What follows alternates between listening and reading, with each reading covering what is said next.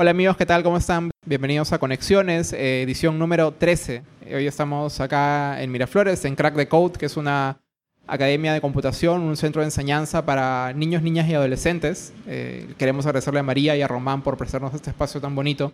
Mi nombre es Miguel Morachimo, yo soy abogado y soy director de Hiperderecho. Para quienes no nos conocen, Hiperderecho es una organización peruana de la sociedad civil convencida de que la tecnología puede ser un instrumento de transformación social. Hacemos conexiones como un esfuerzo de conocer y entender a las personas, a los proyectos y a las ideas más interesantes del ecosistema tecnológico local y también regional. Eh, hoy tenemos una invitada, nuestra primera invitada internacional. Está con nosotros Margarita Mayra de Fundación Ciudadanía Inteligente de Chile. Les pido un aplauso, por favor, para ella. Gracias por la invitación. Gracias a ti, Margarita. Margarita es chilena. Margarita estudió literatura en la universidad, estudió en la, en la Universidad Católica de Chile y también tiene una maestría en la Universidad de York en literatura. Sin embargo, más recientemente ha estado involucrada mucho en política y en activismo. Ah, entiendo que has trabajado en la Secretaría de Comunicación del gobierno chileno. También trabajaste en la campaña, en la segunda campaña de Michelle Bachelet a la presidencia y actualmente está acá en Lima eh, de visita trabajando como coordinadora de proyectos de la Fundación Ciudadano Inteligente. Así que muchísimas gracias, Margarita, por estar acá con nosotros. En este programa, Margarita, tratamos de hablar, se llama Conexiones porque lo que hacemos es tratamos de establecer un vínculo entre las personas, entre su camino profesional, su camino personal y la tecnología, y entender cómo la tecnología puede estar ayudando o quizás a veces debilitando su trabajo, amplificando eh, su su vida profesional. Y empezamos siempre con la misma pregunta a todos nuestros invitados, que es si te acuerdas cómo fue la primera vez que te conectaste a Internet. Em, ¿Te acuerdas? Ah, puede ser que no te acuerdas. Creo que no, era muy chica. Eh, sí recuerdo que era una cosa intensamente lenta, por allá, por el año 97, quizás. Eh, y era desesperante porque yo quería jugar juegos y no podía. Ok, pero, o sea, no es que había internet en tu casa mientras crecías, era una cosa que llegó a tu casa un día. No, no soy tan joven como eso. No, claro, a mi casa también un día llegó, ¿no? Esto, y en Perú teníamos esta, esta cosa de ir a los cibercafés o a las cabinas a, conectarnos. Y entonces, dice, pero estabas como en, educación básica todavía, en educación primaria. Sí. Y tu interés en internet fue con fue buscar juegos o cosas así. Sí, no, no, no tenía ningún fin pedagógico en ese tiempo. Y luego fuiste a la universidad a estudiar letras, a estudiar literatura, y en, qué momento te ganó esta otra pasión tuya por el activismo, por la política, por los asuntos sociales? Eh, bueno, el camino es bastante gracioso en realidad. Yo estudié letras inglesas, hice un magíster en literatura del siglo XIX británico, o sea, algo muy distante a todo lo que hacemos aquí ustedes, nosotros ahora. Eh, y cuando regresé a Chile de mi maestría, estuve haciendo clases en la universidad en paralelo que fui voluntaria de la campaña presidencial, como mencionaba Miguel, de Michelle Bachelet. hacer clases en chileno es dictar clases. Sí, sí, era profesora en la universidad. Em, entonces fue, por un lado, yo vivía con una, patita, como decimos nosotros, en el siglo XIX, que era mi especialidad en ese tiempo, y, con la otra en, la, en el siglo XXI, en el equipo digital de comunicaciones de la campaña. Entonces ahí como que me debatía entre, con esta diferencia de, dos siglos y, yo tenía mucha vocación de profesora en ese momento, pero finalmente eh, hubo una batalla y es interesante que hayas dicho como cómo pasaste de, una cosa a la otra. La batalla fue eh, dónde crees que puedes hacer más, dónde crees que puedes hacer cambios. Y si bien yo creo profundamente en la pedagogía como un método de cambio, en un aula de 40 alumnos a la vez eh, no es lo mismo que en ese momento una campaña que parecía épica de cambio profundo de reformas estructurales a Chile. Y bueno, podemos hablar en otro momento de lo que fue realmente ese gobierno, pero en ese minuto en la campaña eso es lo que parecía y me pareció que las políticas públicas podían llegar más lejos que eh, un alumno a la vez. Y ese fue tu primer contacto con, con, las políticas públicas, pero para que te hayan elegido para el equipo de comunicación digital, no era tu primer contacto con Internet usado como un instrumento amplificador de cosas. No, a mí me, o sea, la razón por la cual a mí me escogieron para eso, yo me ofrecí de voluntaria y a mí me escogieron para ese equipo en particular por mi trayectoria en letras por la- el tema de la narrativa. O sea, en ese momento yo todavía no entendía de tecnología. De hecho, yo, yo siempre decía, y un poco lo que les comentaba ahora, que pasé directo del siglo XIX al XXI sin nada entre medio. y fue un aterrizaje forzoso y terrible. O sea, yo tenía una cuenta de Twitter, pero no entendía mucho de qué se trataba. Eh, pero podía ayudar con los mensajes comunicacionales. O sea, yo, yo era buena en, en- en haciendo la síntesis y en comunicando. Entonces ahí de a poco se empezó a mezclar un poco todo y entre el sitio web y me volví community manager y bla, bla, bla. Bueno, terminé entendiendo de qué se trataba y aterricé aquí, aquí donde estoy hoy, después de todo esto. Claro, y finalmente te ganaron, no solo, te ganó no solamente eh, la vocación por trabajar en asuntos públicos, por el interés público, sino también un poco la tecnología, que es, es parte del ADN de la Fundación Ciudadanía Inteligente. Cuéntanos un poco, para quienes no conocen a la Fundación, cuál es la misión de la Fundación y, y por qué ahora se llama Ciudadanía Inteligente. Ha cambiado de nombre hace poco, además. Sí. Bueno, la Fundación Ciudadanía Inteligente hasta hace dos semanas se llamaba Ciudadano Inteligente.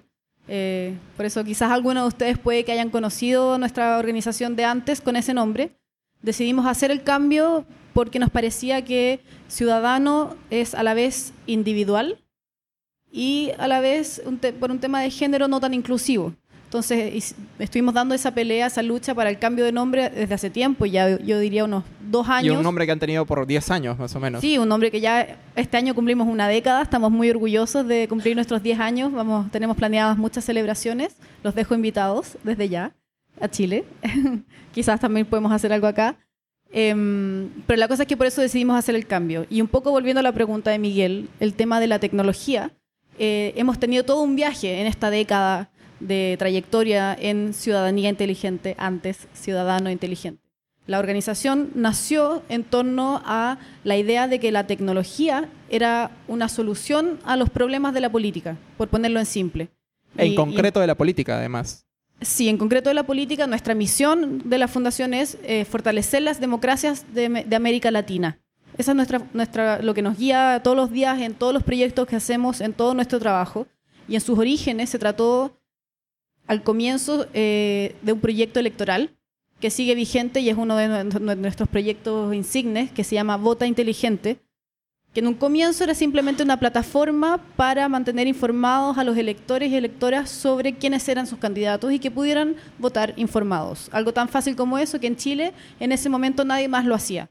Hoy nos encanta ver que proliferó la idea, ha- hay muchísimas plataformas que hacen eso y, y más. Que básicamente son comparadores de planes de gobierno en base a ciertos asuntos, etcétera. Sí.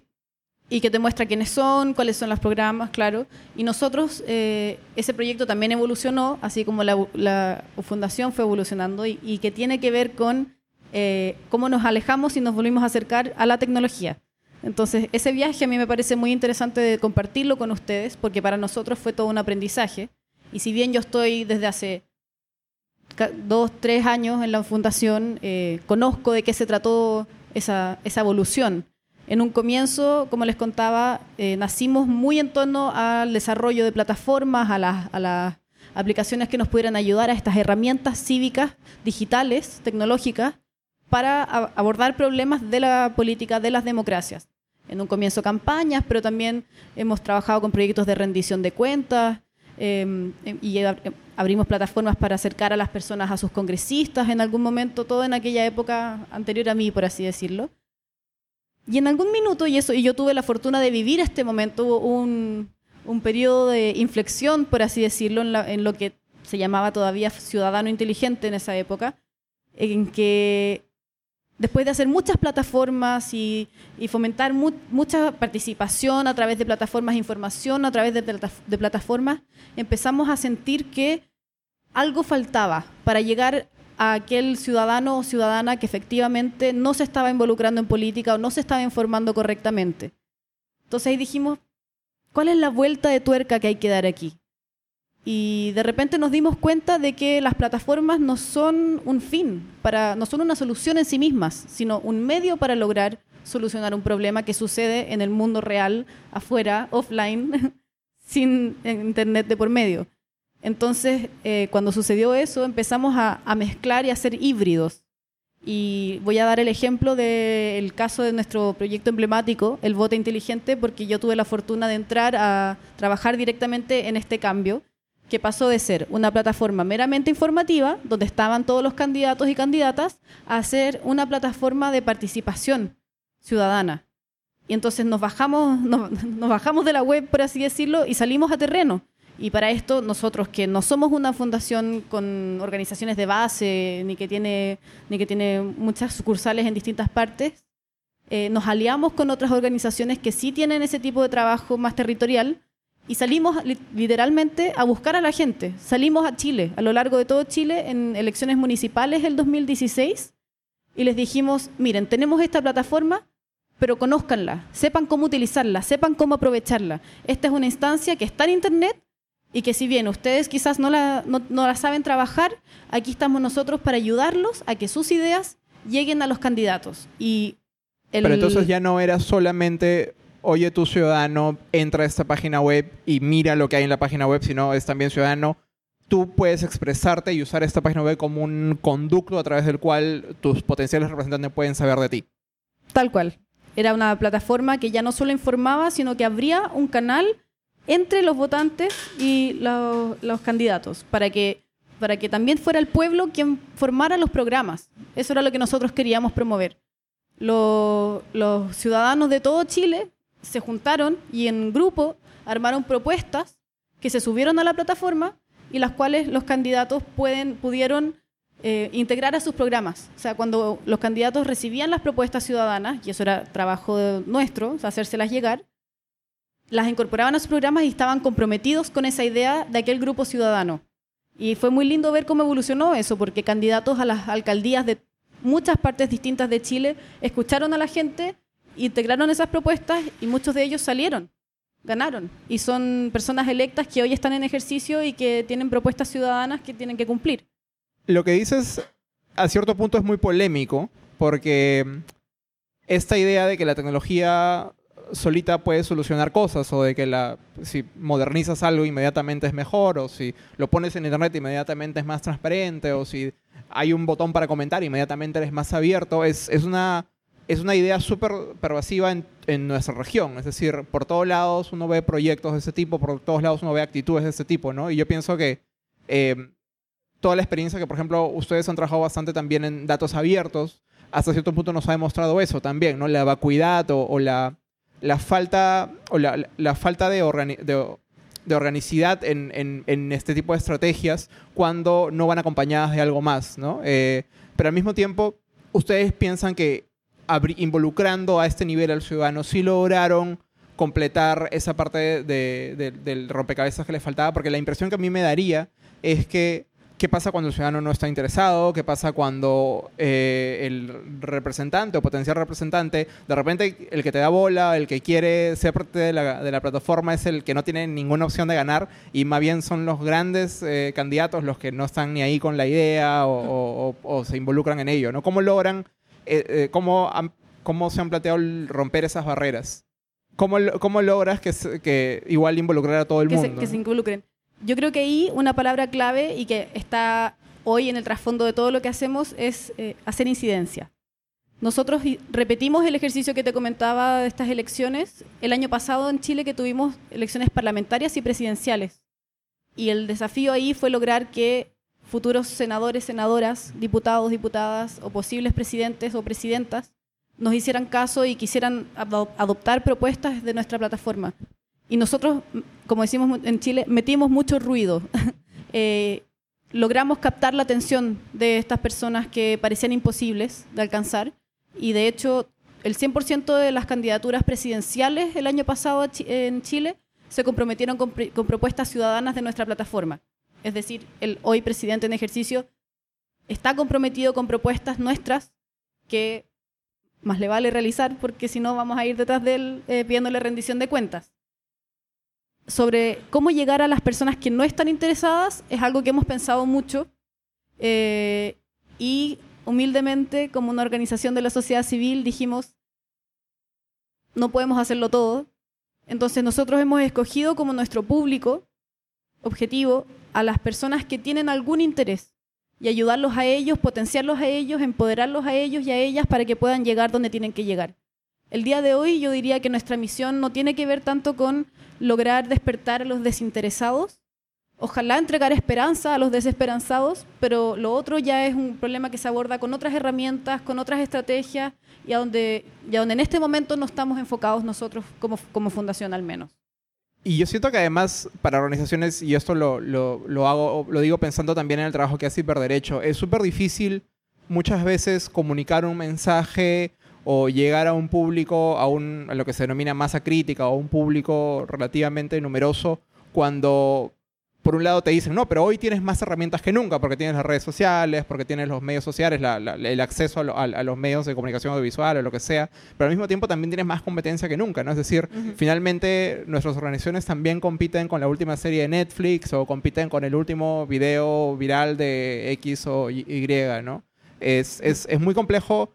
Eh, sobre todo cuando tienes ese tipo de mensajes, lograr, lograr llegar a, quienes, a, los que tú señalas, ¿no? Las personas no tan interesadas. Pero al mismo tiempo, a mí me interesa mucho esta transición y no sé si a todos les quedó claro que me parece muy interesante, de una organización que empezó trabajando en plataformas digitales, empezó trabajando en cosas como cómo mejorar el acceso a la información pública en Chile a través de la tecnología. Y en algún momento de esta mirada optimista o, hasta solucionista de la tecnología, haces un alto y hoy el, plan estratégico de este año de la Fundación dice, eh, ya no podemos ver, eh, ya no puede verse eh, como fórmula mágica que fortalecerá la democracia a la tecnología, ¿no? Es decir, cuando más bien, yo estoy seguro que podemos encontrar un montón de gente que todavía dice eso, podemos encontrar un montón de gente que todavía dice, eh, si solamente le tiras tecnología a algo, inmediatamente vas a tener a un alcalde más, que responde más, vas a tener a un congresista más conectado con sus, con sus audiencias, etc. ¿Es, ¿Es que simplemente es una mentira o hay un término medio? Em, yo no diría que es una mentira, pero para que el congresista aproveche esos medios digitales, el congresista tiene que estar sensibilizado. Y ese trabajo de sensibilización hay que hacerlo. Porque claramente, como vemos en Chile, Perú y en toda América Latina, en general las personas que están en el poder no están muy interesadas en escuchar lo que opina la gente, la ciudadanía, eh, lo que llamaríamos el pueblo. Em, y el trabajo que hacemos nosotros tiene que ver con con abrir los gobiernos, tiene que ver con generar esa conciencia en las personas que están tomando decisiones, que están en el poder, para que efectivamente les interese aprovechar los canales. Pero si tú das un canal y no tienes a nadie al otro lado, no tienes cómo hacerlo efectivo. ¿Y, la tecnología todavía cumple un rol? Sin, sin, duda. Y lamentablemente vemos que cumple un rol a veces también negativo. O sea, la tecnología, y volviendo un poco a lo que decías tú, puede ser un, instrumento maravilloso para lograr que la junta de vecinos eh, llegue al alcalde con su propuesta y eventualmente se haga realidad lo que ellos querían. Pero también hemos visto que la tecnología es una amenaza cuando la gente no tiene el conocimiento suficiente para distinguir cuáles son los mensajes verdaderos, por ejemplo, eh, cuando se viralizan cosas que, incitan al odio. Em, hemos visto que eso, o sea, que se ha aprovechado y ha sido muy efectiva eh, para ciertas personas que no la utilizan con los fines que nosotros, nosotros desde la sociedad civil estamos tratando de, impulsar. Sí, hablemos de eso, porque sé que eh, en este año y en, los próximos años uno de los temas que ustedes desde la Fundación más están mirando es precisamente el tema de elecciones y cómo eh, la tecnología puede cumplir un rol desequilibrante en Latinoamérica eh, en la forma en la que se llevan a cabo los procesos electorales. ¿Es en concreto por el tema de las noticias falsas o hay otro asunto que les esté... Que esté hay varias temáticas ahí. Sin duda, todo el tema de desinformación, que va más allá de noticias falsas, es eh, prioritario. Estamos, de hecho, eh, estamos en este momento, sobre todo y en específico, el discurso de odio. Es algo que nos tiene preocupados porque vemos que incrementa y es muy efectivo. ¿Puedes explicarnos un poco más a qué te refieres con discurso de odio en el contexto de elecciones? Mm, bueno, en el contexto de elecciones, eh, cuando alguien está haciendo campaña y, se hace popular mediante mensajes de intolerancia a ciertos grupos que suelen ser más vulnerables o que están en alguna condición de desigualdad, em, incitando a, quienes tienen ciertos roces con esos grupos a que, a que aprovechen esos roces y los incrementen y se distancien y eso al final al candidato o candidata le gana votos ayudando a que se dividan las, sociedades y los grupos que estaban vulnerables están más vulnerables que antes y sale ganando la persona que aprovechó muy populistamente de, de encender esa llama dentro de las personas que, que ya vienen con resentimientos y que eso es algo que también es importante entender. O sea, ¿por qué la gente eh, cede ante el discurso de odio? ¿Por qué eso es efectivo en las personas? Me parece que es una pregunta que tenemos que hacernos eh, en vez de simplemente decir, ah, las personas que caen en eso, como no hay que juzgar, hay que tratar de entender lo que está pasando porque es un fenómeno muy complejo, pero el resultado final es que eh, candidatos salen electos con, votos de, rabia. Sí, en, Lima tuvimos, en, la reciente, en el reciente proceso electoral para alcalde, tuvimos un, caso de un alcalde que estaba muy arriba en las encuestas, cuyo, cuyo principal, una de cuyas principales plataformas era literalmente echar a los migrantes venezolanos de Lima, ¿no? pese a que ni siquiera tenía capacidad para decidir sobre la migración externa. Pero, eh, ¿y ustedes su rol en, eh, observando la desinformación, eh, cómo lo están aterrizando? Porque entiendo que este año han elegido el caso de dos o tres países prioritarios para el tema de los procesos electorales, ¿cierto? Estamos ya trabajando en algunos países, em, pero me gustaría contarte de un proyecto que tenemos que creo que les puede parecer interesantes en esta línea, que vamos a hacer un Tech Challenge, o sea, vamos a hacer un llamado abierto. Un desafío tecnológico. Un desafío tecnológico para que personas de eh, distintos países de Latinoamérica puedan proponer soluciones tecnológicas a el discurso de odio. O sea, cómo podemos contrarrestarlo específicamente en el espacio digital, que es, que es donde, donde más se da, Em, porque es tan fácil solo apretar un clic y mandar un tweet eh, de odio, para, para buscar estas soluciones desde la gente. Y otra cosa más que me gustaría anunciar, además, porque hoy es un día muy importante para nosotros, que tiene que ver con esto mismo también. Estamos abordando el problema, para que vean, de muchas maneras. Em, nosotros tenemos un, lo que nos trae a Lima ahora es un proyecto que se llama Escuela de Incidencia. Ya, cuéntanos bien eso. Escuela de Incidencia, esta es la segunda vez que hacen este programa en Perú, ¿cierto? Así es, vinimos por primera vez el 2017. La Escuela de Incidencia es un proyecto que se trata de escoger a agentes de cambio en distintos países, generalmente son personas jóvenes eh, que quieren tomar liderazgos de manera diferente, que quieren tienen algún interés en hacerlo no como se ha hecho históricamente entre cuatro paredes, eh, de maneras oscuras, con financiamientos extraños, sino que personas que tienen ganas de cambiar la política y quienes están empezando a entrar en esa trayectoria. Nosotros en general no trabajamos tanto con personas consolidadas eh, en política, eh, ni en el ámbito de activismo ni de cambio social, sino quienes están ahí partiendo para poder impulsarlo. Que era quizás un poco la demográfica que tú mencionabas, ¿no? Los que ya están interesados pero que no saben exactamente, cómo dar el siguiente paso. Ese es nuestro público y tenemos un proceso de selección eh, bastante meticuloso porque nos llegan 300 postulaciones para grupos de 10, 15 personas Vamos a hacer la Escuela de Incidencia Perú por segunda vez acá esta semana, eh, del miércoles a viernes, y em, lo que hacemos con eso es tratar de entregar herramientas para estos agentes de cambio quienes quieren abordar problemas. En este caso en particular estamos con la temática de corrupción aquí en Perú. Eh, son 15, 16 personas que van a venir a, a, formarse con nosotros para salir a hacer proyectos después con nuestras metodologías y con nuestras, nuestras herramientas que les vamos a entregar en temas de corrupción, para tratar de combatir la corrupción. Y de la manera que nació este proyecto es porque nosotros teníamos una metodología que se ocupaba para planificar incidencia desde la ciudadanía, pero no se estaba aprovechando lo suficiente. La herramienta funciona muy bien y funciona para cualquier temática, pero eh, llegamos a 10 personas a la vez, a 15 personas a la vez.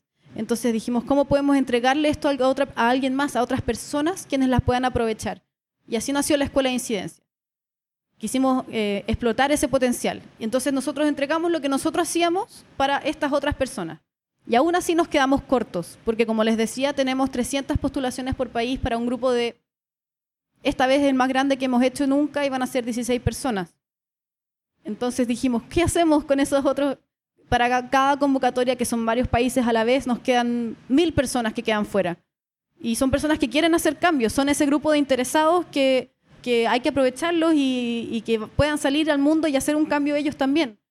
Entonces hoy lanzamos, y estamos muy orgullosos, y por eso empecé a hablar de esto, la Escuela de Incidencia Virtual, que es una plataforma de e-learning, lo mismo que hacemos nosotros en presencial, pero ahora a través de Internet, para que personas que quizás no quedaron en el programa o no pudieron venir porque vivían muy lejos o no tenían esos días libres, etcétera, em, puedan acceder a estas clases en una modalidad mucho más flexible y dentro de, dentro de la Escuela de Incidencia Virtual, que tiene convocatoria abierta hasta el 24 de febrero. Igual hay que si postular quieren de todas postular. maneras. Entonces, si quieren postular, los dejamos invitados. Tenemos tres temáticas que vamos a abordar, que son precisamente corrupción, eh, discurso de odio y tengo el- eh, violencia. Eso, esos son los tres problemas que estamos abordando y que tienen que ver con la nueva estrategia y todos los cuales pueden enmarcarse perfectamente en un contexto pre o post electoral, que es lo que estamos mirando como fundación en este momento en- como estrategia. Cuéntame un poco más de la, la experiencia de la escuela de incidencia. Ah, ¿Cómo es trabajar con... Han estado... Han hecho la escuela de incidencia en Perú, en Guatemala, la van a hacer este año. ¿En qué otros países han estado? ¿Y cómo ha sido la experiencia trabajando con estos jóvenes líderes eh, de toda Latinoamérica? Bueno, ha sido una experiencia eh, hermosa, desafiante y esperanzadora, pero a la vez desrecargadora Claro, debe en ser deprimente casos. escuchar todos los problemas que... que- Tiene un poco de todo. Es bien, es, eh, es una montaña rusa de emociones. Eh, pero ya hemos ido a nueve países de la región. Hemos estado en Brasil, en México, en Guatemala, en Ecuador, aquí en Perú, en Chile, en Colombia, en Puerto Rico. Y ya llevamos más de, una, de un centenar de jóvenes formados. Eh, la escuela virtual no tiene límite de edad, así que ahí para, los- para los jóvenes de espíritu. para los jóvenes de espíritu, para todas las generaciones que quieran participar también, ahí pueden hacerlo.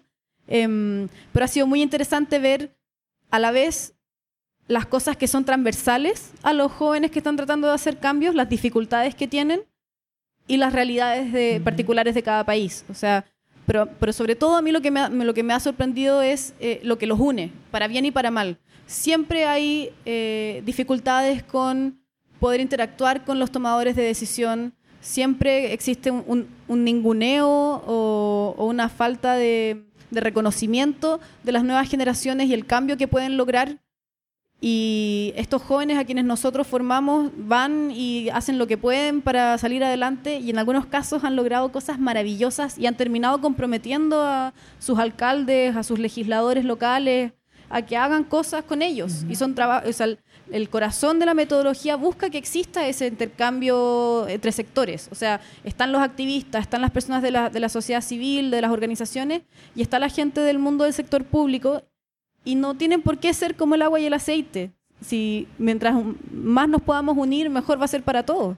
Y eso es lo que nosotros tratamos de promover, una apertura eh, de la mente de los gobiernos Y y también de la gente. Yo entiendo, quizás estoy equivocado, pero me parece que eh, parte del ejercicio que ustedes hacen dentro de la escuela de incidencia es también trabajar o aproximarse a servidores públicos. ¿Es correcto? Porque esto te lo pregunto en el contexto de que en nuestros países, al menos en Perú, y no sé si en, Chile es parecido, no hay mucha tradición de todas maneras de, de sociedad civil, no hay mucha tradición de, de organizaciones no gubernamentales. Entonces muchas veces, y a mí me ha pasado, servidores públicos, funcionarios públicos, ellos están muy acostumbrados a interactuar con sus pares, con otros funcionarios públicos. Están muy acostumbrados a que de vez en cuando venga una empresa a representar sus intereses o a intentar venderles algo. Están muy acostumbrados a que venga la persona de otra entidad, pero muy pocas veces viene una persona que representa no un interés particular, eh, tampoco una persona que viene a pedirle algo, sino una persona que representa un interés colectivo y que lo único que quiere de él o de ella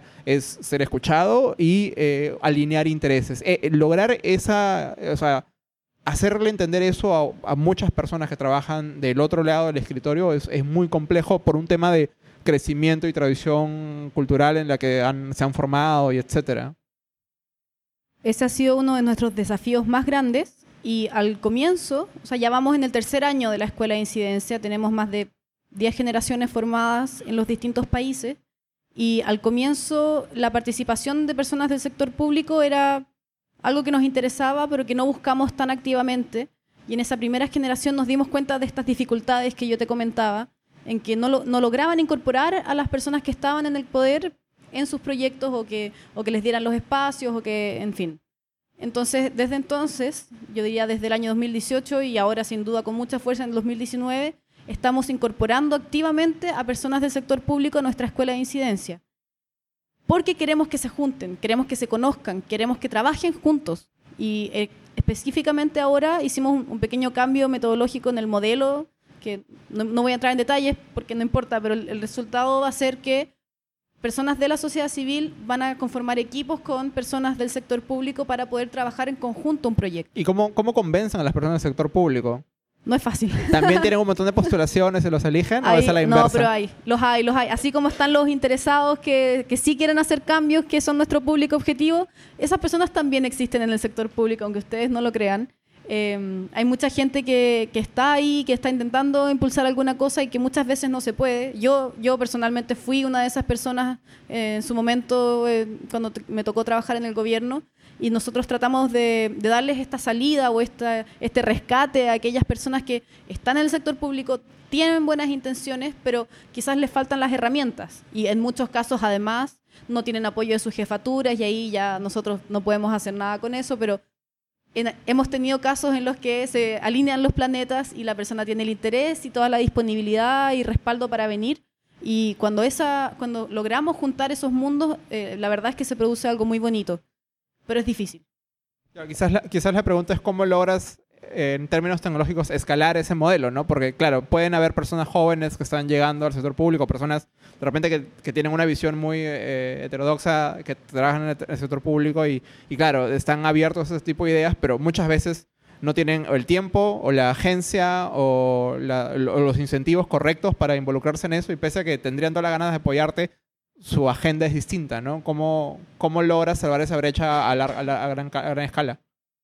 Eh, es muy cierto lo que comentas. Em, yo creo que ese problema se aborda no con este proyecto en particular, que es la escuela de incidencia, pero que sí, sí hay maneras de hacerlo y que tiene que ver con el empoderamiento ciudadano, que quizás así abstractamente suena casi medio cliché, pero efectivamente cuando la gente se une y empujan por una causa, logran hacer incidencia y logran convencer a la gente. No es fácil. Muchas veces, de hecho, es más probable fracasar que lograrlo pero tenemos incontables casos en los que la gente sí ha logrado hacer cambios y, y yo en particular tuve la oportunidad de estudiar ciertos casos de jóvenes que lograron hacer cambios en políticas públicas el año pasado y, y escribí sobre eso en algún momento, una investigación. Te refieres a tres juventudes sin miedo. Sí. Cuéntanos un poco de, de- de ese artículo, ese es como un paper que hiciste.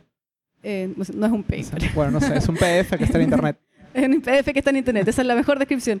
No, te- técnicamente es eh, no ficción creativa, es el género, pero eso da lo mismo. El año pasado tuve la oportunidad de pasar un, un periodo, una residencia en Estados Unidos, en, en el National Endowment for Democracy, en NED, donde mm, fui Hertford Youth Fellow, fui un, filo, no importa, una residente que se- tuve el privilegio de trabajar cuatro meses en un proyecto de investigación mío propio y en esa ocasión decidí un un poco respondiendo a ese, a ese malestar que tú transmites en tu pregunta, ¿dónde están los casos de éxito? ¿Dónde están las personas que lo han logrado? Y en específico, ¿dónde están los jóvenes que lo han logrado? ¿Y cómo lo han hecho? ¿Quiénes son esos jóvenes que han logrado cambiar políticas públicas? Es difícil. Y nosotros sabemos que es difícil. Y por eso tratamos de entregar herramientas a quienes tienen interés en hacer que eso suceda. Muchas veces tiene que ver con no comprender las leyes, no comprender los mecanismos. Otras veces tiene que ver con no saber com- comunicar correctamente. O sea, hay tantos elementos que te ayudan a hacer una buena estrategia de incidencia que, o sea, fallando en uno puede que se te caiga todo. Cuando ya en sí mismo es una cosa muy frágil. Entonces, es difícil, no voy a mentir al respecto, pero se puede. Se puede y sobre todo aprendiendo, mi convicción personal es aprendiendo de quienes han logrado hacer eso y de quienes no lo han logrado y aprender de su fracaso y sacar lecciones, sacar lecciones de los casos positivos y también de los negativos, es lo único que podemos hacer como, como fundación, como sociedad civil, como individuos que nos interesa cambiar el mundo para, para hacerlo mejor. O sea, hay que instruirse, hay que acudir a quienes saben y hay que mirar lo que ha pasado, porque sobre todo, y, en mi investigación personal me llevó a tener esta convicción muy profunda, cualquier problema que nosotros podamos tener aquí hoy, hoy en Perú, en Chile, en México, donde sea, probablemente alguien ya lo abordó en un contexto que puede sonar como muy distinto, pero que finalmente no lo era. O sea, yo miré un caso en los Balcanes, un caso en Nigeria, un caso en Chile, y en algunas cosas tenían los mismos problemas y unos de ellos lograron sacar soluciones que podrían haberle servido a los otros. Y yo creo que sería muy efectivo lograr establecer una, algún tipo de comunicación internacional de gente que quiere lo mismo. Que hay, bueno, iniciativas como esas hay, pero no en, no en esto en particular, que tiene que ver con la incidencia ciudadana en contra de la corrupción o en contra del autoritarismo, em, para, para aprender mutuamente. Es difícil, pero si nos juntamos entre todos, quizás podamos lograr algo más. Perdón si no, no hay tanta esperanza como me gustaría en mi mensaje, pero lo hay. Yo creo que se puede. Es interesante porque se habla mucho de bu- buenas prácticas y de casos de éxitos, pero también se aprende mucho de los fracasos y, y de aprender de los errores. Eh, en el tiempo que ustedes tienen haciendo la escuela de incidencia, no solamente han, ido cambiando el modelo, sino también habrán visto de primera mano esfuerzos de incidencia que se caen en el camino. ¿Qué, aprendizajes tienen de esos proyectos? O, en general, ¿cuáles son, tú crees, como que los, principales detonantes, los principales palitos en los que no podría pisar un proyecto de incidencia? Em, bueno, yo diría que la, em, primero que nada es un asunto muy práctico y muy cotidiano que tiene que ver con que la gente no tiene tiempo. Y eso también habla del sistema en el que estamos insertos y donde vivimos. O sea, las personas que quieren hacer cambios eh, se, se forman un equipo de personas, de no sé, 20, que terminan desertando porque todos tienen familias, tienen un trabajo que Claro, a la tercera reunión ya nadie quiere o sea, ir. ¿no? ya están todos cansados porque, porque les toca trabajar todo el día y cuando ya llegan las 8 de la noche, quizás no es, no es lo que quieren hacer. Quizás quieren con todo derecho sentarse a comer con su familia o ver Netflix o lo que quieran porque, porque no tenemos espacio y los, nuestros sistemas, en general, nuestras sociedades no están armadas para que existan espacios donde nosotros podamos abocar nues- nuestras otras energías. O sea, todo pareciera ser pura producción. Eh, entonces, eso es algo que nos ha pasado y ha sido muy triste verlo porque nuestros, las personas que formamos salen a sus, a sus ciudades, a sus barrios, a buscar, a buscar equipo, conforman equipo y los terminan abandonando. Y no es por falta de convicción. Entonces, eso es muy triste y es un problema tan básico y que uno creería como ya, bueno, un par de horas a la semana. Es más, es más pedir de lo que uno creería por los contextos en los que estamos. O sea, Latinoamérica no es que descanse y que tenga muchas vacaciones y que tenga pocas horas de trabajo a la semana. Pero bueno, en fin, eso, eso yo diría que es lo principal que hemos visto y que ha sido muy triste. eh, y también la falta de apoyo de las autoridades respectivas. O sea, y en, y en específico hemos visto varios casos eh, de, nuestros participantes que son del sector público que terminan teniendo muchas dificultades, incluso cuando ellos quieren realizar los proyectos, porque no les dan los permisos, les ponen problemas, esas peleas internas, em, o simplemente los tiempos del Estado no permiten que alguien que está dentro impulse un proyecto con la vitalidad con que lo podemos hacer desde la sociedad civil. O sea, las burocracias, las autorizaciones, incluso cuando están dadas las condiciones, los proyectos pueden fracasar porque se, se mueven con otros códigos en otros tiempos y de acuerdo a otras leyes. Claro, y porque depende de involucrar a una red de actores que quizás ya no tiene el mismo set de incentivos, ¿no? ¿Qué otro problema ven por qué fracasan los proyectos de incidencia? Sobre todo pensando también quizás en, en- en aquellos que tienen una pata en lo digital. Em, bueno, en general, un problema que, es recurrente y que también es muy triste porque es muy práctico es un tema de financiamiento, donde hemos visto, hemos visto soluciones muy creativas desde lo digital precisamente, habiendo tantas herramientas gratuitas y siendo una plataforma donde se puede llegar más lejos. O sea, más bien yo me atrevería a decir que los proyectos que han sabido aprovechar lo digital son los que más han podido impulsar su, su trabajo cuando no han tenido recursos para hacerlo.